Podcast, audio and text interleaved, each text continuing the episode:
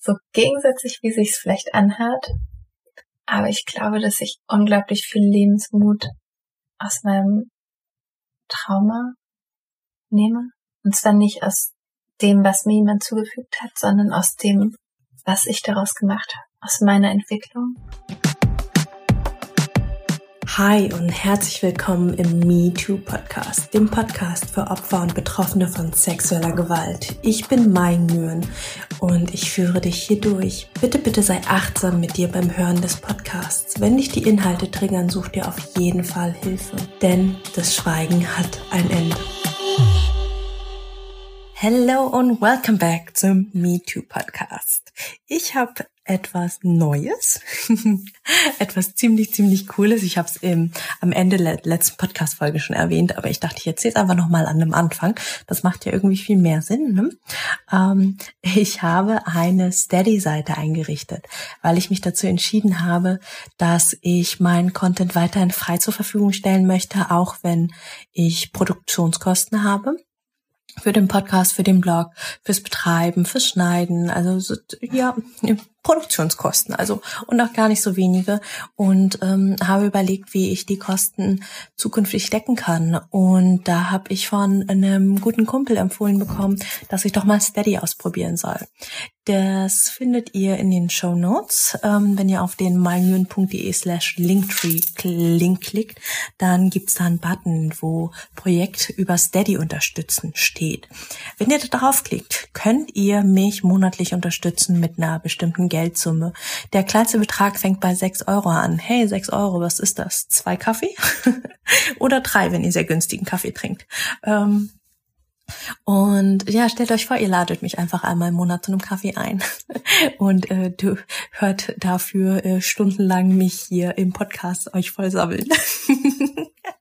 ja, lustige Vorstellung gerade in meinem Kopf. Also, was ich sagen möchte ist, ich habe mich dazu entschieden, meinen Content weiterhin kostenlos zur Verfügung zu stellen, aber euch die Möglichkeit zu geben, ähm, mich trotzdem ja in Anführungsstrichen zu bezahlen, mich zu unterstützen, dass ich die Kosten für die Produktion des für die Produktion des Podcasts wenigstens reinbekomme. Das wäre ganz ganz großartig. Damit würdet ihr mir sehr helfen und auch allen anderen, äh, die hier zuhören. Also appelliere ich gerade einfach mal an eure Solidarität und an eure Freude daran, meine Sachen zu konsumieren. Ähm, ja, und auch die, ja, die Zeit, die ich reinstecke für die Interviews, für die Vorgespräche. Ähm, ja, damit würdet ihr mir einfach sehr, sehr viel, ja, ausdrücken, mir zeigen, dass es euch wichtig ist, dass ich hiermit weitermachen soll. Und ja, dabei belasse ich es jetzt einfach mal. Ähm, Ihr merkt, ich bin nicht so ganz gut darin, in solchen Aufrufen. Ähm, ich wünsche euch viel Spaß im zweiten Teil hier im Interview mit der Sophie. Falls ihr den ersten Teil noch nicht gehört habt, dann geht gerne eine Folge noch zurück. Ähm, sehr, sehr, sehr, sehr spannende und inspirierende Frau. In der heutigen Folge erzählt sie darüber, wie ihre Beziehung eigentlich zu ihren Eltern war, was für falsche Glaubenssätze sie lange mit sich herumgeschleppt hat und wie sie eben irgendwann zu dem Punkt kam, dass sie ja sich Hilfe von außen holen musste, schräg, wollte und wie sie eigentlich die richtige Klinik für sich gefunden hat, was gar nicht so einfach ist. und ja, wie sie ihren Kraft, ihren Lebensmut wiedergefunden hat, wie sie gelernt hat, sich Zeit zu lassen, wie sie erkannt hat, wie wichtig Gesundheit, Familie und auch eben der Umgang mit den Menschen um sie herum für sie ist, für ihre, ja, für ihr seelisches Wohl, für ihre Genesung. Und Jetzt wünsche ich euch viel Spaß beim Hören. Ich fange mal weiter vorne an. Ähm, du hast mehrere Missbräuche auch von unterschiedlichen Menschen erlebt, gell? Ja. Ähm, wissen deine Eltern heute davon? Ja, meine Eltern wissen heute davon. Also sie wissen nicht von allem, was mir passiert ist. Einfach auch, weil ich mittlerweile so gefestigt bin und so gestärkt bin, dass ich weiß und erfahren habe, dass es meine Geschichte ist und nicht die meiner Eltern. Ähm, gleichzeitig hat, da es so früh angefangen hat in der Kindheit und meine Eltern es damals auch mitbekommen haben, ähm, war es natürlich ein Thema und meine Eltern haben natürlich gemerkt, dass es mir nicht gut geht, dass ich lange jetzt auch in Kliniken war. Und das war natürlich dann einfach ein Thema, auch worüber geredet werden musste, weil mir die Beziehung einfach unglaublich wichtig war. Wie ist eure Beziehung heute? Mittlerweile ist sie echt gut. Mhm. Und ich bin unglaublich dankbar, dass ich meine Eltern habe. Ähm, beide sind unglaublich unterstützend und tun alles, was sie können, dass es mir gut geht.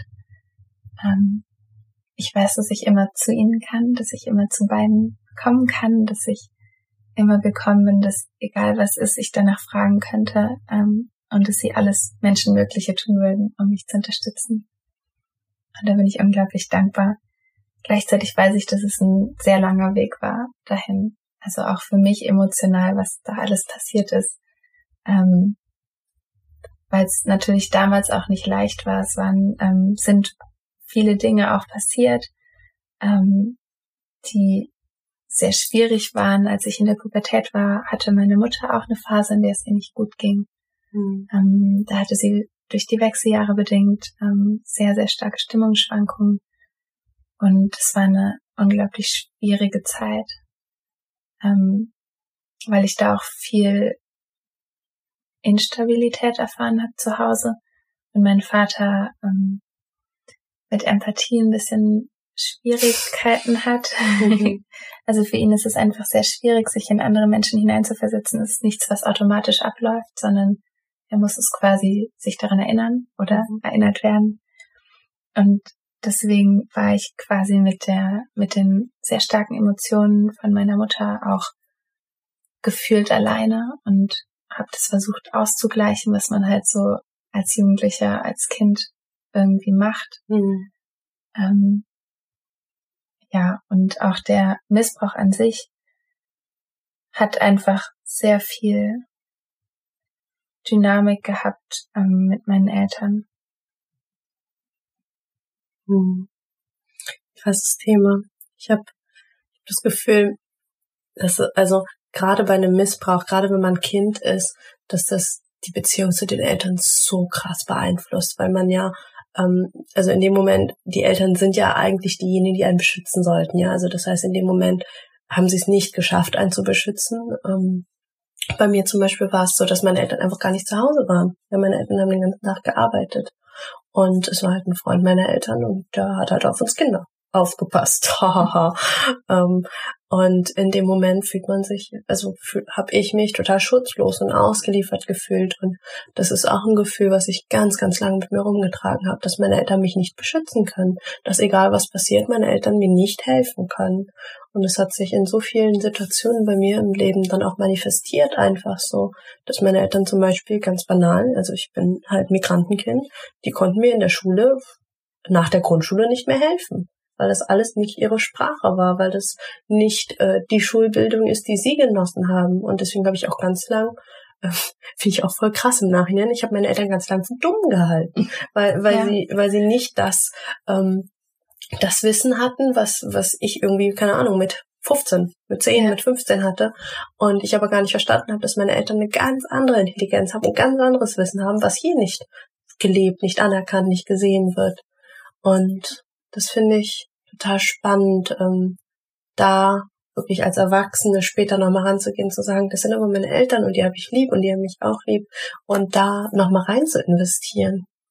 Ja, das ähm, Gefühl der Schutzlosigkeit kenne ich auf jeden Fall. Gerade auch durch die vielen Flashbacks, mhm. ähm, die hauen einen halt echt richtig raus und da fühlt man sich ohnmächtig und schutzlos, weil man einfach innerhalb von kürzesten Sekunden wieder in der Situation ist und die eben nochmal durchlebt. Was damals bei mir ähm, als Glaubenssatz sich stark gefestigt hat, war, dass man mir nicht glaubt. Hm. Bei mir war nämlich das Schwierige gewesen, ähm, als ich im Alter von sechs das erste Mal den, den Missbrauch erfahren habe, bin ich zu meinen Eltern gegangen und habe ihnen damals davon erzählt. Ähm, und meine Eltern haben mir geglaubt und haben mir versucht zu helfen und ähm, haben versucht, in ihren Möglichkeiten irgendwie das so zu managen, dass ähm, der Mann, der den Missbrauch begangen hat, nicht mehr in meiner Nähe ist. Und ich habe davon aber nichts mitbekommen, dass meine Eltern versucht haben, das so zu regeln und das gemacht haben. Und habe gedacht, okay, ich habe mich meinen Eltern anvertraut. Ähm, die helfen mir irgendwie nicht, es passiert nichts. Mhm. Ähm, der, der Missbrauch hat weiter stattgefunden, wovon meine Eltern aber nichts wussten. Mhm. Und in meinem Kopf als sechsjähriges Kind denkt man, okay, ich bin da hingegangen und habe gesagt, dass, dass da was komisch war, dass, dass es mir nicht gut geht, dass da was passiert ist, was als, als Sechsjähriger kann man es ja nicht einschätzen, ja. was ist richtig, was ist falsch. Man hat ja noch kein Verständnis von Sexualität und schon gar nicht von der eigenen, dann noch gar nicht von denen von Fremden. Und ja, meine Eltern haben nicht mitbekommen, dass es weiter passiert ist, weil ich nichts mehr gesagt habe. Weil ich eben gedacht habe, okay, dass ich mit denen geredet habe, hat nichts geholfen. Und das war dieser Mechanismus. Meine Eltern dachten, okay, sie haben mir geholfen. Hm. Und ich dachte, okay, es ist nichts passiert. Anscheinend muss der Fehler bei mir liegen. Oder hm. ich bin falsch, weil ich daran was komisch finde. Ja. Und dadurch ist bei mir eben dieser Glaubenssatz entstanden, dass, dass mir niemand glaubt und dass vielleicht auch einfach, dass das, was passiert, normal ist. Mhm. Und dadurch, dass es dann eben lange weiterging, bin ich damit auch aufgewachsen. Für mich war es normal, dass so Dinge passieren. Mhm. Ich glaube, also ich habe mich ja mittlerweile echt mit vielen Opfern unterhalten und egal in welcher Konstellation, ob darüber gesprochen wurde oder nicht und ob angezeigt wurde oder nicht, ähm, ich glaube, diese Angst, mir wird nicht geglaubt, ist so echt eine der größten. Also sowohl mir wird nicht geglaubt, als auch ähm, dann noch schlimmer, ich, ich bin eine Lügnerin und es ist so krass, ähm, das einfach zu, also jetzt quasi das bei dir zu hören, bei mir zum Beispiel war es so, ich hatte so viel Angst davor, dass mir nicht geglaubt wird, dass ich es gar nicht erst ausgesprochen habe. Ja, also irgendwie, es ist abgefahren, wie, wie mhm. sehr dieses, man glaubt mir nicht, drin ist in einem. Und gleichzeitig, das fand ich aber auch spannend, ähm, also ich, ich war ja auch lange in Psychotherapie und ähm, meine Therapeutin äh, meinte, äh, das ist aber auch ein ganz typisches Täter-Opfer-Muster, dass der Täter dem Opfer das halt auch rein indoktriniert, dass ihm nicht geglaubt wird. Und das war bei mir zum Beispiel auch so, dass, dass der Mann halt gesagt hat, ähm, also erstmal ein Schweige, Gebot oder Schweigegelübde, ähm, so wie es meine Therapeutin nannte. Du darfst es niemandem erzählen. Wenn du es erzählst, dann passiert was ganz Schlimmes. Ja, und ich meine, bei einem Kind reicht das schon. Du, du ja. musst gar nicht aussprechen, was passiert, aber es passiert was ganz Schlimmes und ein Kind weiß ganz genau, oh, was ganz Schlimmes, okay, dann darf ich es nicht erzählen. Und dann im nächsten Satz noch, und wenn du, selbst wenn du es erzählst, dir glaubt eh keiner, ich bin ja erwachsen und Erwachsenen glaubt man und Kindern nicht. Ja. Und das finde ich so krass, wie also das zu verstehen, dass, dass es vollkommen normal ist, als Opfer erstmal die Angst zu haben, dass einem nicht geglaubt wird.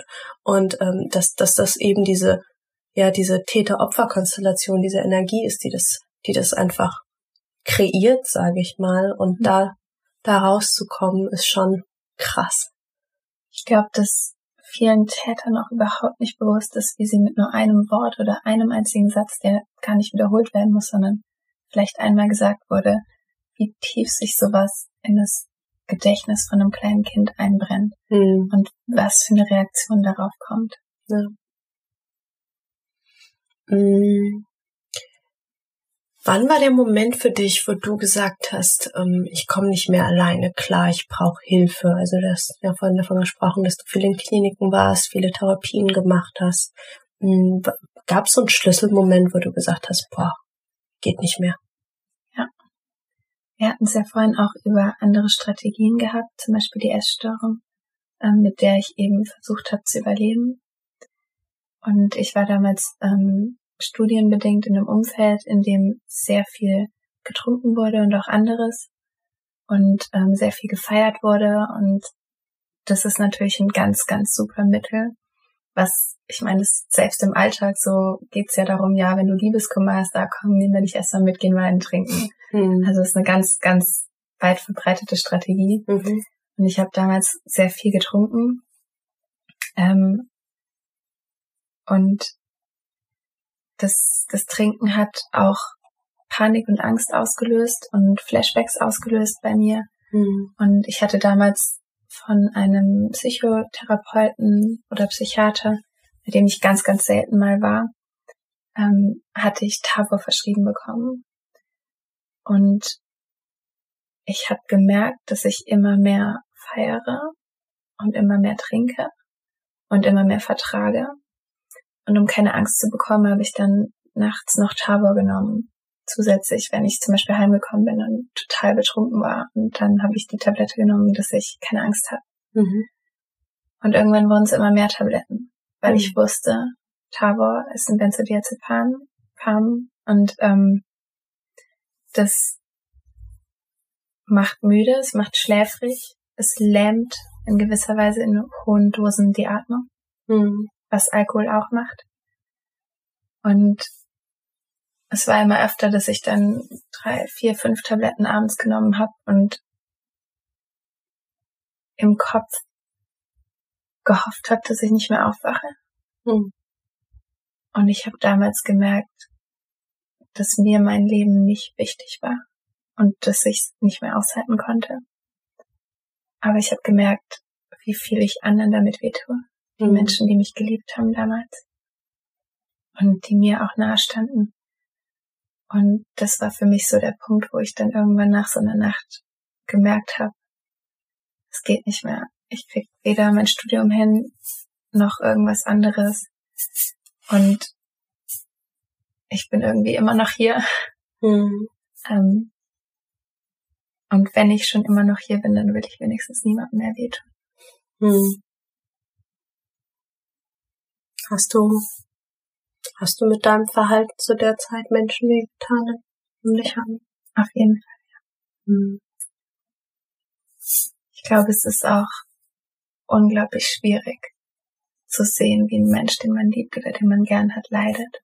Hm. Und sich dann zusätzlich noch selbst kaputt macht ja. aus einer Hilflosigkeit heraus, aus, aus dem, aus einer Ohnmacht heraus, aber trotzdem muss man mit ansehen oder sieht man mit an, wie ein Mensch sich vielleicht kaputt macht und man versucht irgendwie zu helfen, aber weiß nicht wie und gibt sich am Ende selbst die Schuld. Da entstehen ja auch ganz, ganz viele zwischenmenschliche Kreise. Also auch diese Co-Abhängigkeit, die es gibt bei ähm, psychischen Erkrankungen. Ähm, ja. Hm. Und was hast du dann getan nach der Erkenntnis? Ich habe damals angefangen, nach Kliniken zu schauen, mhm. weil ich ja gemerkt habe, ich muss hier aus diesem Umfeld raus. Mhm. Ich muss aus dem Umfeld raus, in dem so viel getrunken wird, in dem Drogen genommen werden. Ich muss weg und irgendwo hin, wo man mir helfen kann. Mhm. Und warst du zu der Zeit schon mal in Psychotherapie oder? Ähm, ja, was das Ganze erschwert hat. ist eigentlich ein ähm, ja, bisschen Ironie vom Leben. Ich hatte, als es mir ganz, ganz schlecht ging, ähm, ich hatte ja vorhin gesagt, mit 15 fing es bei mir ungefähr an, so mit mhm. meinem ersten Partner damals. Und ähm, es wurde schlimmer, es wurde immer schwieriger. Und als ich 17 war, hatte ich meinen ersten Suizidversuch. Oh wow. Mhm. Ähm, und nach diesem Suizidversuch bin ich damals in eine Klinik eingeliefert worden. Ähm, das war eine Kinder- und Jugendpsychiatrie. Mhm. Und da war ich drei Monate ähm, zunächst geschlossen. Oh wow. Und dann im offenen Bereich und ähm, hatte die ersten zwei, drei Sitzungen einen sehr netten Therapeuten, der dann aber gegangen ist. Mhm. Und danach wurde es leider echt schlimm dort und ich habe drei Monate da abgesessen, aber mir wurde nicht geholfen. Es, ich hatte eine Therapeutin damals, ich hatte eine Ahnung gehabt, dass ich aufgrund der Erlebnisse, dass es mir so schlecht geht. Und für mich war es unglaublich schwierig, darüber zu reden. Aber ich habe es damals angesprochen und habe erwähnt, dass mir sowas passiert ist und habe gesagt, dass ich glaube, dass ich drüber reden muss, weil irgendwie mein Kopf oder meine Intuition das irgendwie wussten. Und meine Therapeutin wollte das aber nicht, weil sie gesagt hat, wir wühlen nichts auf. Krass. Wahrscheinlich, weil ich, ich weiß nicht, ob ich zu instabil war oder mhm. irgendwie. Auf jeden Fall war ich dort, habe Zeit abgesessen. Es waren auch sehr, sehr viele schwierige Jugendliche da, die ganz, ganz viele, die sich geritzt haben. Also ich habe damals auch eine Zeit gehabt, wo ich das gemacht habe. Mhm. Auch eine der Überlebensstrategien. Mhm. Und dort in der ähm, Kinder- und Jugendpsychiatrie waren aber auch viel krassere Fälle, die wirklich sich die Arme aufgeschnitten haben dort. Ähm, ich kann mich noch an einen Moment erinnern, da bin ich in ein Zimmer reingekommen und einer hatte sich den Föhn ausgeliehen und war gerade dabei, den Föhn unter das Waschbecken zu halten. Und ich habe sie vom Waschbecken wegbekommen und habe ihr den Föhn aus der Hand gerissen und habe um Hilfe gerufen und es ist aber niemand gekommen, weil dort einfach so viel Chaos den ganzen Tag war, dass wenn jemand geschrien hat, niemand mehr reagiert hat, so gefühlt. Wow. Also es war für mich auf jeden Fall keine Station, ähm, die mir weitergeholfen hat. Mhm. Und deswegen habe ich mir auch ganz lange danach keine Hilfe mehr gesucht, weil ich das Gefühl hatte, okay, ich habe Hilfe gesucht und niemand hat mir geholfen. Anscheinend kann mir niemand helfen. Mhm. Wieder das Muster. Ja. genau. Mhm. Und dann hast du es aber doch getan, hast dich dann Ja. doch entschieden, dir nochmal Kliniken rauszusuchen. Ähm, wie sucht man so eine Klinik? Was googelt man da? Also googeln kann man zum Beispiel super easy, also nach Psych psychosomatische Klinik oder ich weiß nicht, ich das ist schon ein bisschen her. Ich glaube, ich Mhm. habe erstmal geguckt, okay, was gibt's für Möglichkeiten irgendwo in der Klinik? Ich muss irgendwie weg, ich brauche ein anderes Umfeld. Mhm. Habe irgendwie angefangen zu zu googeln, zu suchen. Ähm, habe dann rausgefunden, ähm, was ist der Unterschied zwischen psychiatrisch, psychosomatisch, was für Formen gibt es. Dann erstmal über die Krankenkasse natürlich, was zahlt mir eine Krankenkasse? Mhm. ähm, haben die Krankenkassen Verbundeskliniken, gibt es Krankenkassen, also gibt es Kliniken, die die Krankenkasse gar nicht zahlt. Mhm. Ähm, und dann habe ich quasi von meiner Krankenkasse Kliniken zugeschickt bekommen, eine Liste, Hm, Cool. ja, die die quasi ähm, Verbundskliniken sind, die die Mhm. also auch über 30 Tage hinaus zahlen. Und ich hatte irgendwie schon das Gefühl, wenn ich weiß, ich werde nur vier Wochen dort sein, dass es mir sehr viel Druck macht. Mhm. Und deswegen habe ich dann nach denen geguckt und habe mir die quasi dann alle einzeln angeguckt, habe eine Liste gemacht, pro, contra, habe alles Mhm. aufgeschrieben, habe Bewertungen durchgelesen. Stundenlang war ich da unterwegs gewesen. Mhm. Das ist eine beschissene, mühselige Arbeit. also es ist, ich fand es angenehmer, als einen ambulanten Therapeuten zu suchen. Das finde ich noch unangenehmer. Aber es ist halt wirklich, also leicht fand ich es nicht Mhm. und habe dann eine Klinik gefunden und ähm, angefragt und alles und habe dann da auch recht zügig einen Platz bekommen. Mhm. Und im Endeffekt war ich dann in der Klinik neun Monate Oh wow, am Stück. Ja. Deswegen bin ich sehr froh, dass ich mir eine gesucht habe, die länger als 30 Tage bezahlt wurde. Mhm. Und Ja. Wie, wie funktioniert, also äh, da gibt's auch wieder so viele Fragen. Also einerseits, ähm, hast du zu der Zeit studiert Äh, ja, und ich. da hast du dann Pausesemester gemacht? Oder Genau, wie? ja. Ich habe mir dann ähm, erstmal ein Urlaubssemester genommen. Mhm. Ich hatte das Semester schon angefangen gehabt und hatte halt kaum Vorlesungen besucht, weil ich es einfach nicht hinbekommen habe. Mhm. Also mir ging es zu schlecht. Ähm, und hatte mir dann ein Urlaubssemester genommen, weil ich wusste, okay, wenn ich jetzt ein, zwei Monate in der Klinik bin, ist das Semester um und ich kann nicht nachholen, die ganzen Klausuren. Mhm. Habe dann während dem Klinikaufenthalt eben ein zweites Urlaubssemester beantragt. Mhm. Wow. Und du konntest danach einfach wieder anfangen zu studieren? Ich bin danach umgezogen und Ah. bin wieder hier in die Heimat Mhm. zurückgekommen, ähm, weil ich einfach gemerkt habe, erstens mit der Familie war so viel zu klären.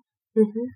Ähm, und ich wollte in der Nähe sein, dass ich auch die Unterstützung bekomme und dass ich an der Beziehung da arbeiten kann. Ähm, auf der anderen Seite meine alten Freunde. Und ich habe einfach ein neues Umfeld gebraucht. Ich konnte nicht zurück in das, in das Umfeld. Ich Mhm. hätte mich da nicht gut abgrenzen können von dem ganzen, von den ganzen Erinnerungen, die auf die Räume, auf die Gegebenheiten, auf die Menschen gepolt sind. Mhm. Kann ich gut verstehen. Und hast du hier dein Studium dann wieder aufgenommen oder hast du was Neues gemacht? Ich habe, ähm, das war im Masterstudium. Ich Mhm. habe dann hier das Masterstudium weitermachen wollen, konnte mir dann aber recht wenig anrechnen lassen und habe es deswegen nochmal neu angefangen. Mhm. Was für mich aber, ähm, ich glaube, auch ganz gut war, weil ich dadurch eben nicht nur noch ein oder zwei Semester hatte, sondern wirklich nochmal ein volles Masterstudium, also nochmal zwei Jahre Mhm. jetzt gehabt habe, in denen ich ähm, mir Zeit lassen konnte, weil nach diesen ganzen Klinikaufenthalten ähm, braucht es einfach unglaublich viel Zeit zurückzukommen Mhm. und mit den Panikattacken und allem in den Vorlesungen, es war ein riesig, riesig langer Weg. Ich habe auch in Teilzeit jetzt den Rest studiert. Mhm. Das heißt, ich habe insgesamt echt mir sozusagen Zeit beim Studieren gelassen, aber einfach weil die Gesundheit vorgeht und weil ich die gebraucht habe und weil ich, ja, weil die Gesundheit das Wichtigste ist, was man hat. Total. Und das finde ich so cool, so bewundernswert, dass du, dass du da dich selber priorisiert hast und nicht die Leistungsgesellschaft mit ähm, in Regelstudienzeit fertig werden und so schnell wie möglich an den Arbeitsmarkt kommen und äh, Rentenpunkte sammeln. das war auch echt ein, ein, echt langer Weg, weil dadurch, dass ich, ich hatte ja vorhin auch gesagt, ähm, in der Schulzeit hat mich der Ehrgeiz aus richtig viel rausgerissen. Das war für mich auch eine Strategie gewesen. Ähm, hm. Kenn ich. Immer Einserschülerin. mhm. Natürlich Bachelorstudium auch mit einer Eins abgeschlossen mhm. ähm, und dann weitergemacht. Und es war für mich echt schwierig, mir das sozusagen rauszunehmen, mir für den Master jetzt einfach mehr Zeit zu nehmen. Mhm. Und ich glaube, ein bisschen Ehrgeiz konnte ich, also habe ich mir bis jetzt immer noch behalten. Das ist ja auch in Ordnung, das ist ja auch ein bisschen, wenn es gut. Ähm, ja, aber einfach das in meiner Zeit zu machen und dann sich auch wirklich die Zeit zu nehmen und mir macht Lernen einfach unglaublich viel Spaß. Mhm. ich weiß nicht, mich gucken voll viele mal verrückt an, wenn ich sowas sage, aber ich lerne echt gerne. Ich schreibe auch gerne Klausuren. Also auf diesen psychischen Stress kann ich ganz gut verzichten. Mhm. aber ich schreibe echt gerne Klausuren und ähm, ja, das war einfach wunderschön, dass ich das jetzt in meiner Zeit machen konnte. Und ich habe immer öfter gemerkt, wie unwichtig es ist, ein oder zwei Jahre früher fertig zu sein. Mhm. Wo ich mir so denke, wieso machen die Leute immer früher Abi mit 16, 17, verschenken so viel Zeit von der wertvollen Kindheit oder Jugend, wo man eigentlich noch Freiheiten hat und Spaß haben kann und nur um früher auf dem Arbeitsmarkt zu sein, um zwei oder drei Jahre früher fertig zu sein. Wozu? Man kriegt als Quereinsteiger heute, man kriegt als langer Student, man kriegt die tollen Jobs auch irgendwann. Man kriegt die. Man ja. geht seine Station ab und man bekommt irgendwann das, was man sich wünscht. Egal oder besonders, wenn man sich Zeit lässt, um zu gucken, wer bin ich und was sind meine Stärken, was sind meine Kompetenzen, was will ich wirklich, mhm. was macht mir Spaß. Wo nimmst du all deine Kraft und all deinen Lebensmut her? Mm. ich glaube, so gegensätzlich, wie sich's vielleicht anhört. Aber ich glaube, dass ich unglaublich viel Lebensmut aus meinem Trauma nehme. Mhm. Und zwar nicht aus dem, was mir jemand zugefügt hat, sondern aus dem, was ich daraus gemacht habe. Mhm. Aus meiner Entwicklung. Und ich habe so viel lernen dürfen in den Kliniken. Ich, es ist unglaublich, wie viel ich über Emotionen lernen konnte, wie viel ich darüber lernen konnte, was Emotionen sind, wie die entstehen, wie die miteinander wechselwirken, dass es primäre und sekundäre Gefühle gibt. Die einen werden direkt ausgelöst, die anderen werden durch die ersten Gefühle ausgelöst. Wie man damit umgeht, wie Gefühle untereinander wechselwirken können, wie sie sich verstärken können, ähm, was für Strategien es gibt, wie wichtig es ist, alles anzunehmen, was man hat, was man wirklich ähm, an Gefühlen auch hat, dass es wichtig ist, Gefühle auszuleben, auch wenn es in unserer Gesellschaft heute so verpönt ist, dass es unglaublich schön ist, auch traurig zu sein. Und zwar nicht, weil ich mich dann so toll fühle, weil ich traurig bin oder weil ich Mitleid bekomme, sondern weil es ein Gefühl ist, was zum Leben dazugehört, weil mir die Traurigkeit anzeigt, dass mir etwas wichtig war, weil mir die Traurigkeit dadurch ermöglicht, dass ich auch Freude und Glück und Liebe empfinden kann, wenn mir etwas nicht wichtig ist und ich keine Traurigkeit habe, kann ich es auch nicht lieben oder dran hängen. Mhm. Und das alles, was ich gelernt habe, ich habe Meditation dadurch für mich entdeckt.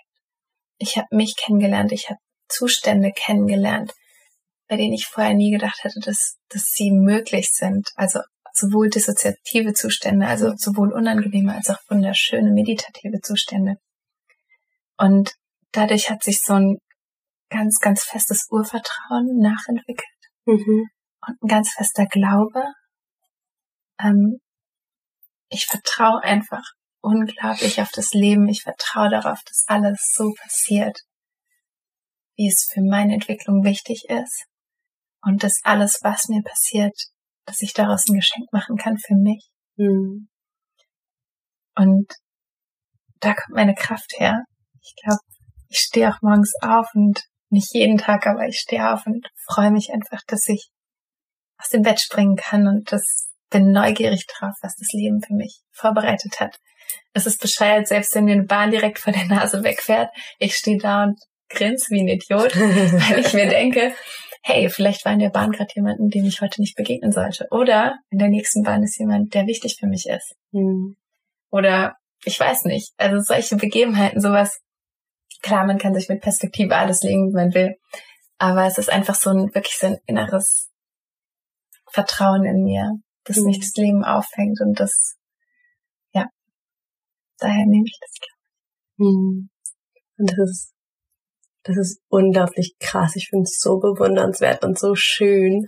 Einfach, ja, es ist immer eine, eine, klar, eine Sache der Perspektive und eine Sache der Fähigkeiten. Ja, ich glaube, du hast, ähm, also was heute sich die Leute irgendwie unter Persönlichkeitsentwicklung vorstellen und wo sie sich das alles herholen, ne? Bücher und sie gehen auf Veranstaltungen, Tobi Beck, Christian Bischoff und wie sie nicht alle mhm. heißen.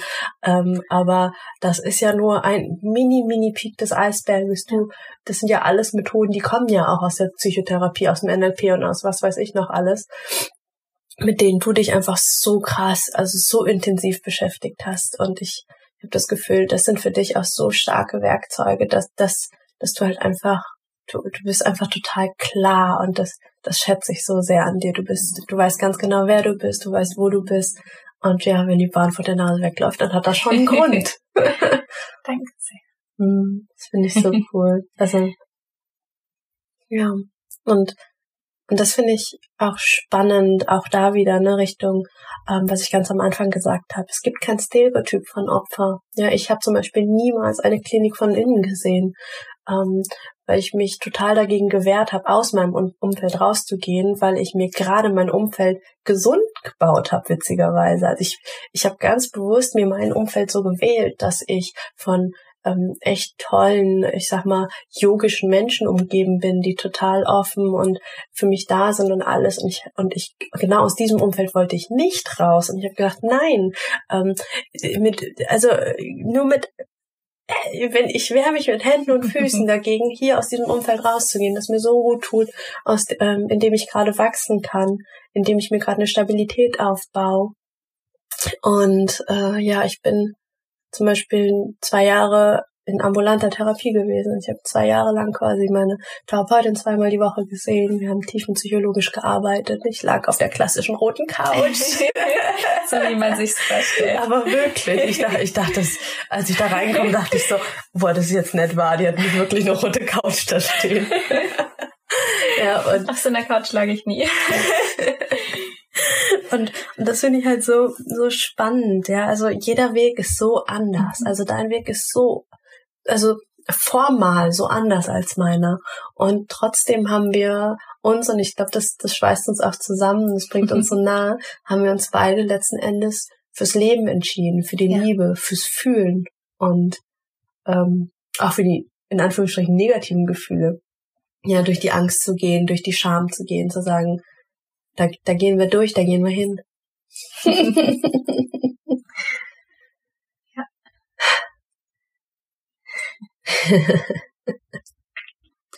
ah, danke dir, du großartige Frau.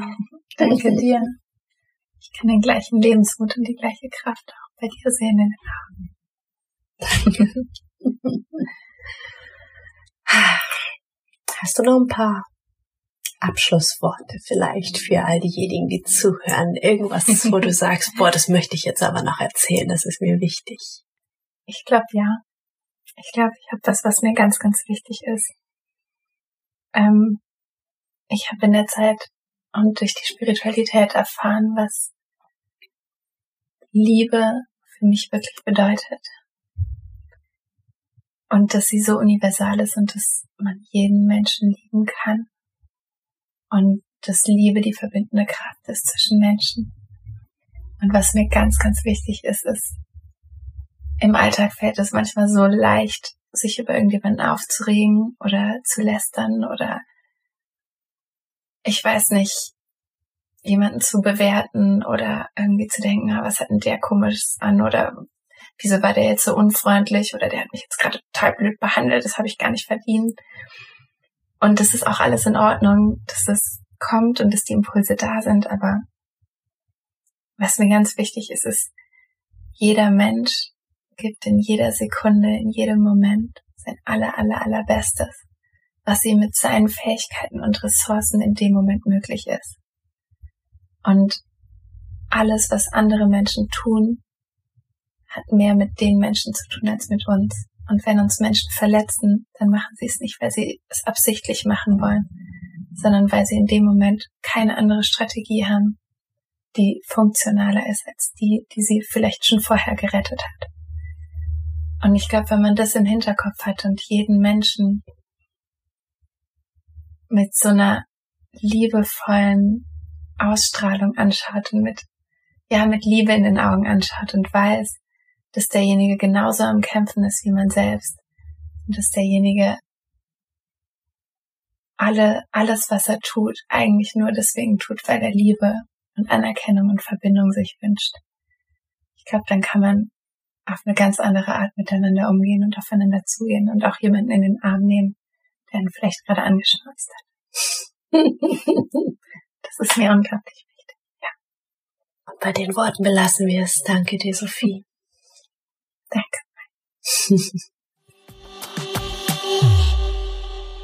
wow, das war das erste anonymisierte Interview bei mir hier im Podcast. Ich hoffe, das Interview hat euch gefallen, hat euch schöne, spannende, interessante neue Einblicke gegeben.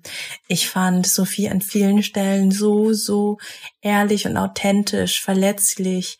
Wir haben, ja, die ein oder andere Träne zusammen vergossen während des Interviews. Und liebe Sophie, ich weiß, dass du die Folge auch gehört hast bis zum Schluss und das finde ich auch super, super stark, sich selber nochmal zu hören, seine eigene Stimme zu hören. Also, wenn du das hier hörst, du bist amazing, eine absolut großartige, grandiose Frau und geh deinen Weg weiter, geh deinen Weg der Heilung. Heal, baby, heal. und alle anderen, die gerade zuhören, danke, dass ihr diesem Thema Beachtung schenkt und haltet die Augen offen nach anderen Frauen in eurer Umgebung und vielleicht, ja, wenn ihr selber betroffen seid, achtet auf euch selber. Und ja, mit den Worten verabschiede ich mich und wir hören uns in anderthalb Wochen wieder mit der nächsten Podcast-Folge. Bis dahin, eure Mai. Ciao.